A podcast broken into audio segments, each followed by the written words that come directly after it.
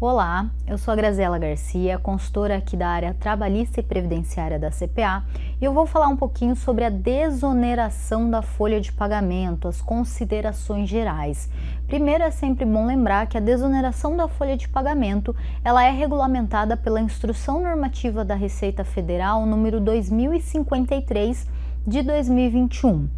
A opção pela desoneração da folha de pagamento é uma opção por empresa, né? Então a empresa como um todo, se tiver enquadrada aí nos setores que podem optar, ela vai optar em todos os seus estabelecimentos. Então não dá para fazer a opção pela desoneração na matriz e na filial não, por exemplo. Tem que ser a empresa toda. Lembrando que somente algumas atividades, alguns setores podem optar pela desoneração. E onde que vocês encontram esses setores? Está nos anexos 4 e 5 da IN 2053 de 2021. No anexo 4, eles trazem lá todos os setores e quinais que podem optar pela desoneração.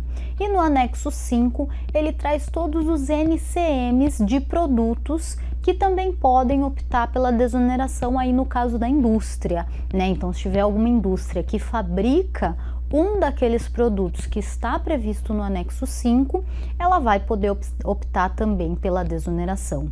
E o que, que é a desoneração? A desoneração nada mais é que a substituição dos 20% de contribuição previdenciária patronal por uma alíquota sobre a receita bruta. Então a empresa deixa de recolher os 20% ou recolhe de forma parcial e recolhe uma alíquota específica sobre a sua receita bruta.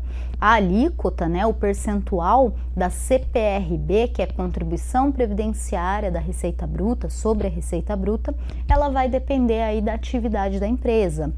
Então, por exemplo, no caso de construção civil, dos quinais da construção civil, a gente tem uma alíquota de CPRB de 4,5%. Então, nesse caso específico, a empresa deixa de recolher os 20% na folha e recolhe a CPRB de 4,5%. Outros setores têm outras alíquotas. Então, o que é importante? Verificar nos dois anexos, anexo 4 e anexo 5, qual é o setor para ver primeiro se você pode optar pela desoneração e se você optar qual vai ser a sua alíquota de CPRB, a sua alíquota de contribuição previdenciária sobre a receita bruta.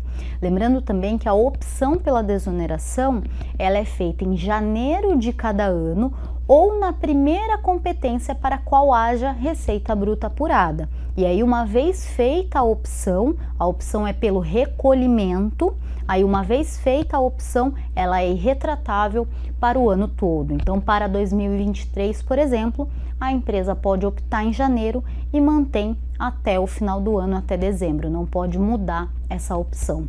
Portanto, somente pode optar pelas, pela desoneração da folha aquelas, aquelas empresas e aqueles setores do anexo 4 e do anexo 5 da IN 2053 de 2021 e aí nesse caso optando pela desoneração a empresa deixa de recolher os 20% total ou parcialmente e recolhe a CPRB que é um percentual sobre a sua receita bruta.